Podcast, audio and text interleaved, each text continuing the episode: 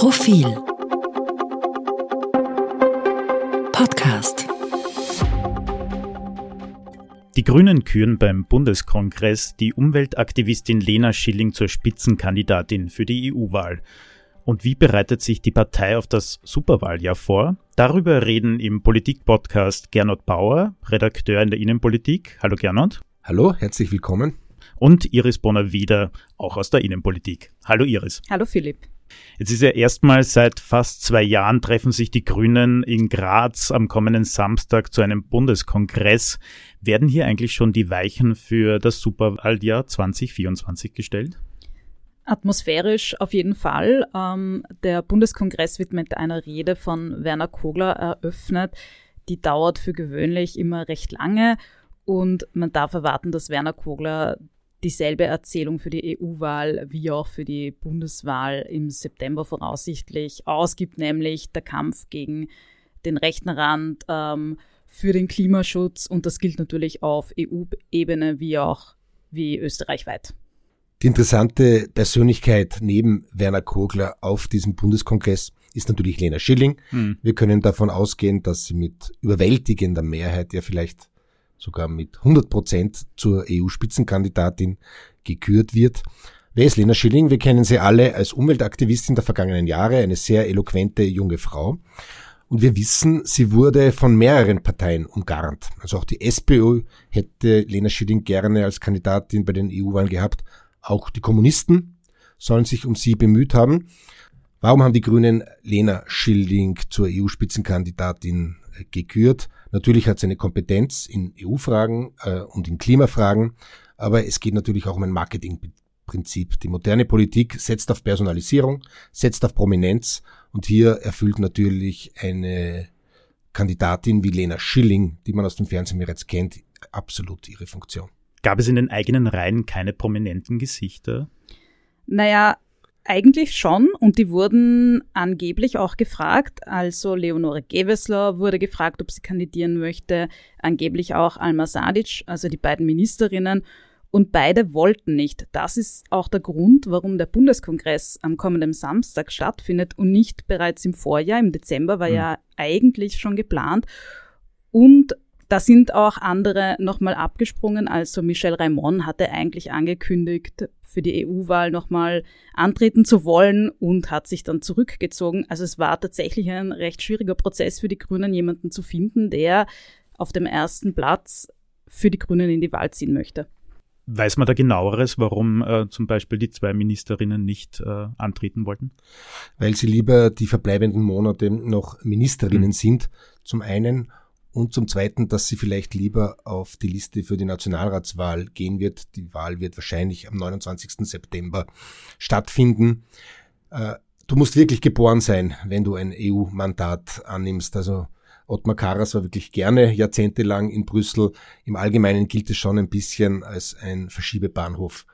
Lena Schilling äh, muss man eines festhalten, sie ist sehr eloquent, sie ist sehr kommunikativ. Die ersten Auftritte waren absolut überzeugend.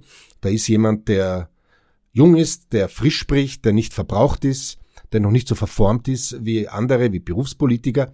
Allerdings die ersten programmatischen Ansagen waren schon auch bemerkenswert von Lena Schilling, nämlich insofern, als sie Positionen einnimmt, die sogar hinter die Positionen von der SPÖ mhm. zurückgeht. Ein Beispiel, in einem Profilinterview wurde sie gefragt zum Verbot von Privatjets. Mhm. Da meint sie, ja, kann sie sich prinzipiell vorstellen, muss aber nicht sofort sein.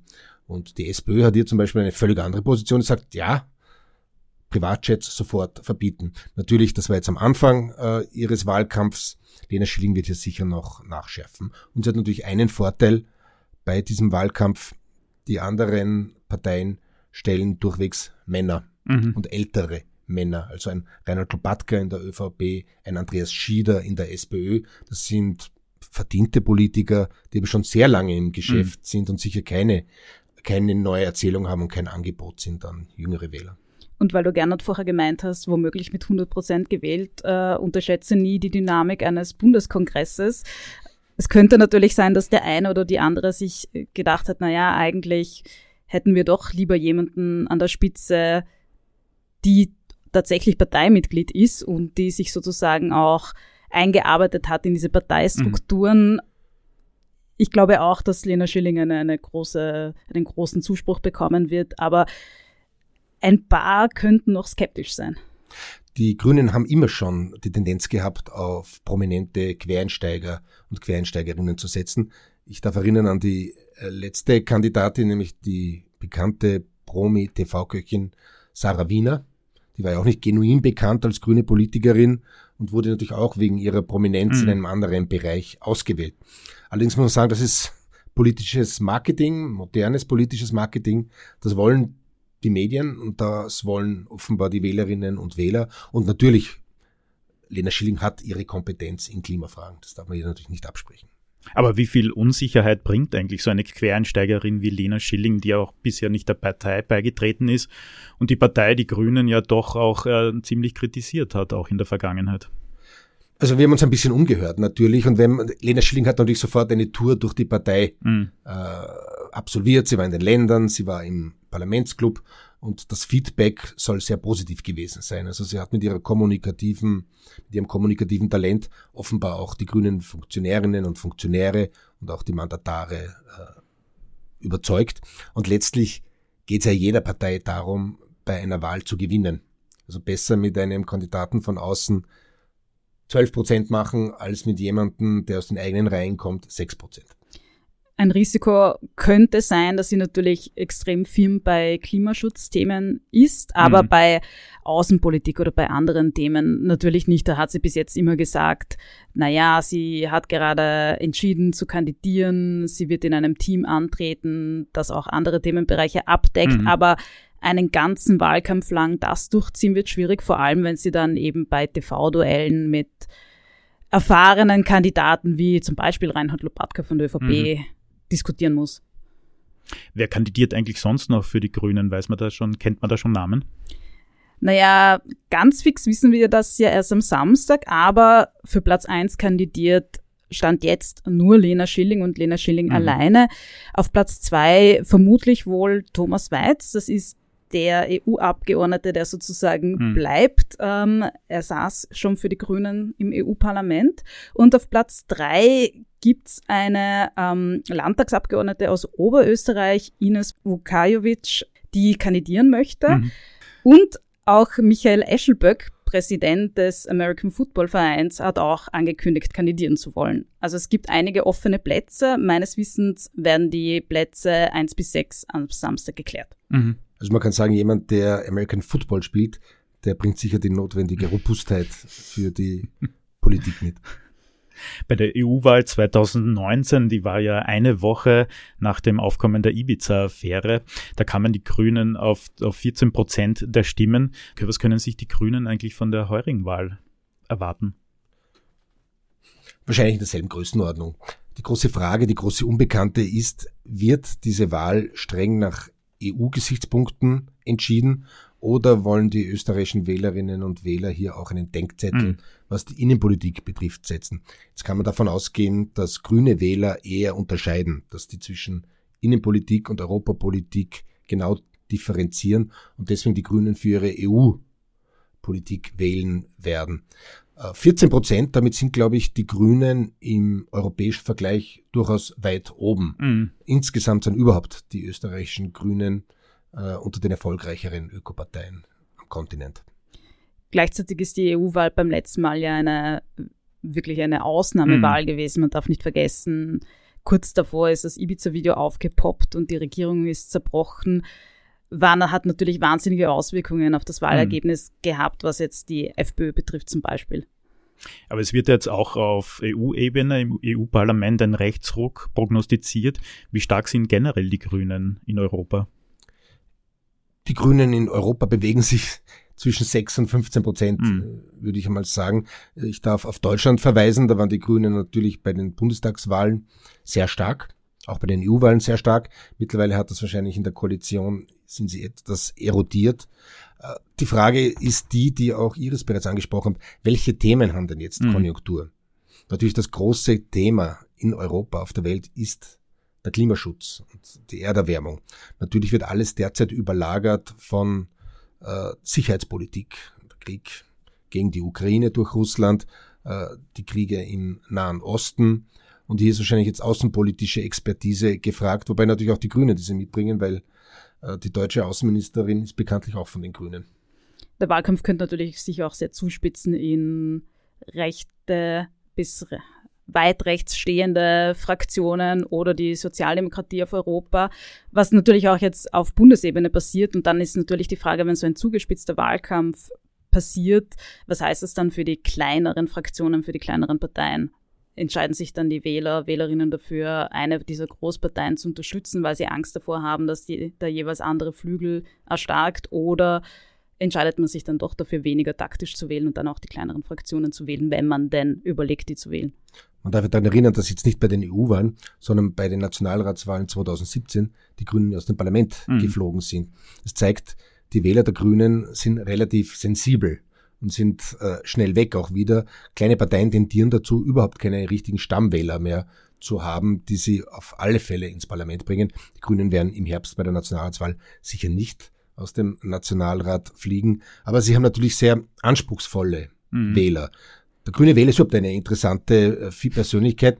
Meist sind es besser verdienende und besser gebildete Bürgerinnen und Bürger, die aber sich dafür einsetzen, dass schlechter gebildete und schlechter verdienende äh, Bürgerinnen äh, eine Stimme bekommen. Und natürlich haben die Grünen Wähler die Tendenz, sich zu erwarten, dass 100 Prozent ihrer Forderungen umgesetzt werden. Das ist vielleicht auch das Problem von Werner Kogler und Co. Sie hatten bei der letzten Wahl 14 Prozent, äh, sind der kleinere Koalitionspartner, aber ihre Sympathisanten erwarten sich, dass sie sich in der Regierung zu 100 Prozent durchsetzen. Das ist natürlich Wunschdenken. Und alles, was die ÖVP sozusagen aus deren Sicht falsch macht, wird dann ja natürlich auch den Grünen entgegengehalten. Mhm. Also warum ist das in einer Koalition mit euch, mit den Grünen überhaupt möglich, dass die ÖVP das und das macht? Ich meine, die Frage stell, stellen Medien auch immer, aber die Wählerinnen und Wähler natürlich auch. Die Hochkonjunktur der Grünen in Österreich ist ohnehin vorbei. Also ich darf daran erinnern, die Grünen waren schon in Landesregierungen in Oberösterreich, in Wien, in Tirol, in Salzburg. Und überall sind sie rausgeflogen, entweder weil sie von den Wählern abgestraft wurden, wie zum Beispiel in Salzburg. Da hatten sie einmal 2013 sogar 20 Prozent mhm. bei den Landtagswahlen und erodierten einfach in der Regierungsbeteiligung. Oder wie in Wien, da haben sie zwar zugelegt bei der letzten Wahl, aber da sind sie dem Wiener Bürgermeister Michael Ludwig so mühsam geworden, dass er sie einfach nicht mehr in die Regierung geholt hat. Momentan sind die Grünen nur noch äh, im Landtag, also in der Landesregierung in Vorarlberg vertreten. Auch da gibt es heuer Wahlen und da müssen die Grünen natürlich befürchten, dass auch in Vorarlberg sie die mhm. Landesregierung. Und so wie in Kärnten sind sie letztes Jahr überhaupt aus dem Landtag geflogen nach der Landtagswahl. Kärnten war nie traditionell ein starkes Pflaster für die Grünen, aber das ist natürlich ein Fiasko, ja. wenn du aus einer Landesregierung fliegst. Jetzt äh, habt ihr es schon mehrmals angesprochen, die Nationalratswahl, die im Herbst stattfinden wird. Wird man jetzt beim Bundeskongress, bei dem es ja jetzt vordergründig mal um die EU-Wahl gehen wird, es soll ja dann im Juni bereits den nächsten Bundeskongress gehen, wo es um die Nationalratswahl gehen soll, aber werden jetzt auch schon inhaltliche Themen besprochen am Samstag? Also werden, werden da schon auch inhaltlich die Weichen für Herbst gestellt?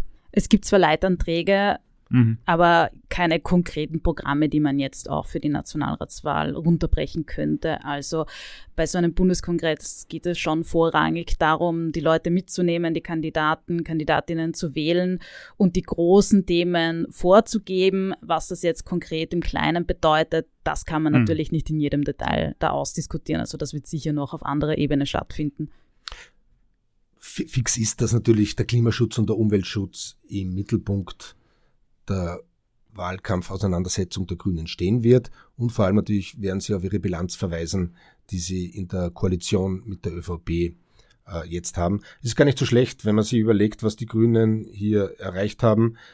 Es ist ihnen gelungen, im Strahl mit der Steuerreform eine CO2-Bepreisung durchzusetzen. Es ist ihnen gelungen, das Klimaticket durchzusetzen. Das ist, glaube ich, wirklich eine Errungenschaft. Äh, Erneuerbaren Ausbaugesetz und jetzt auch noch dann die Stärkung der unabhängigen Justiz kann man, können sich auf die Fahnen heften und auch das Ende des Amtsgeheimnisses. Also da ist schon einiges gelungen. Wiederum daran erinnernd, dass es eine, der, Juniorpartner in dieser Koalition ist. Natürlich, es bleibt in den Bereich von Asyl, im Bereich der Bürgerrechte hat sich die ÖVP mhm. durchgesetzt, mhm. großenteils. Ja. Aber das war sozusagen die Grundphilosophie dieser Bundesregierung. Die Grünen kriegen etwas beim Klimaschutz und geben allerdings bei den Bürgerrechten und im Asylwesen nach. Das ist natürlich die große Frage. Iris, du hast schon gesagt, Werner Kogler wird am Samstag natürlich auch äh, eine Rede halten. Aber wird er noch der Spitzenkandidat heuer sein? Beziehungsweise ist er noch der richtige Mann für diese Position? Also er wird wohl der Spitzenkandidat sein. Ich glaube, da lehnt man sich nicht zu weit aus dem Fenster, mhm. wenn man das behauptet. Bei der EU-Wahl hätte es ja einige Kandidatinnen gegeben. Die sehe ich jetzt auf Bundesebene nicht. Also der logische Nachfolger, die logische Nachfolgerin gibt es da nicht. Das sagen zwar einige, Leonore Gewessler soll das mhm. sein. Gleichzeitig ist sie schon eine typische Fachministerin. Fachpolitikerin, was natürlich nichts Schlechtes ist, die braucht es auch, aber um die Grünen sozusagen zusammenzuhalten und in eine Wahl zu führen, braucht es auch andere Qualitäten. Und Werner Kogler hat sich sozusagen auch den Respekt von den Parteimitgliedern erarbeitet, weil er die Partei sozusagen aus der außerparlamentarischen Opposition in die Regierung rein sozusagen Wahl gekämpft hat. Mhm. Ab 2017 eben. Werner Kogler ist ein interessanter Politiker. Natürlich wirkt er nicht mehr so ganz zeitgemäß. Also äh, wäre er unbekannt, würden ihn die Grünen wahrscheinlich jetzt nicht zum EU-Spitzenkandidaten wählen, weil er sozusagen nicht die Qualitäten einer Lena Schilling hat. Allerdings aus meiner Sicht ist er so einer der letzten No-Nonsense-Politiker mhm. in Österreich. Mhm. Also man weiß, wenn er den Mund aufmacht, dann kommt irgendwas Gescheites raus meistens. Natürlich, er formuliert dieses Gescheite kompliziert, aber er redet keinen Blödsinn und er, er, kann Sachen gut einordnen. Er franzt nicht nach rechts aus, er franzt nicht nach links aus, aber es ist mit Sicherheit, ist es seine letzte Wahl, so viel wissen wir. Die Iris hat angesprochen, Gewessler gut analysiert, ihr fehlt das rein politische Rüstzeug. Wer hätte das? Das wäre natürlich die grüne Clubobfrau Sigrid Maurer, die sehr erfahren, die weiß, wie Politik funktioniert. Es ist keine geringe Leistung, dass man einen Club wie den Grünen mit so vielen verschiedenen Persönlichkeiten zusammenhält fünf Jahre lang, noch dazu in einer Koalition mit der ÖVP. Allerdings ist Sigrid Maurer natürlich auch eine sehr streitbare und polarisierende Persönlichkeit innerhalb der Grünen. Also sie hätte das Rüstzeug, äh, ob sie mehrheitsfähig ist, ist eine andere Frage und man hat den Eindruck, sie will eigentlich auch gar nicht so richtig. Manchmal hört man auch den Namen Olga Voglauer, die mhm. jetzige mhm. Generalsekretärin, Kärntnerin. Aber das ist natürlich Spekulation. Und dass es Werner Kogler jetzt nach wie vor ist, ist ja auch ein bisschen passiert, muss man mhm. sagen. Wenn wir vorher über die EU-Wahl geredet haben, beim letzten Mal war ja er Spitzenkandidat, genau, ja. das ver vergisst man ja so schnell. Mhm. Und da waren ja eine Zeit lang fast die logischen NachfolgerInnen die Vorarlbergerin Tomaselli und der Oberösterreicher Kai Neder. Und das hat sich dann auch in eine andere Richtung entwickelt, weil sie beide einfach innerhalb der Partei ganz andere Rollen übernommen haben.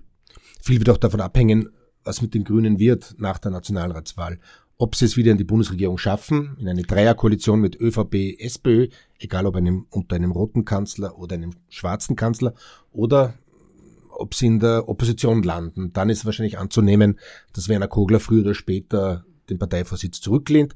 Wenn er wieder in eine Regierung kommt, dann wird er wahrscheinlich schon noch mal Minister werden. Das, jetzt hast du mir die Frage schon äh, vorweggenommen, aber die, die Freiheitlichen führen ja in Österreich seit über einem Jahr in den Umfragen. Man hat das Gefühl, es geht eigentlich nur darum, wer Platz zwei äh, für sich beanspruchen wird, ob es die ÖVP oder die SPÖ sein wird.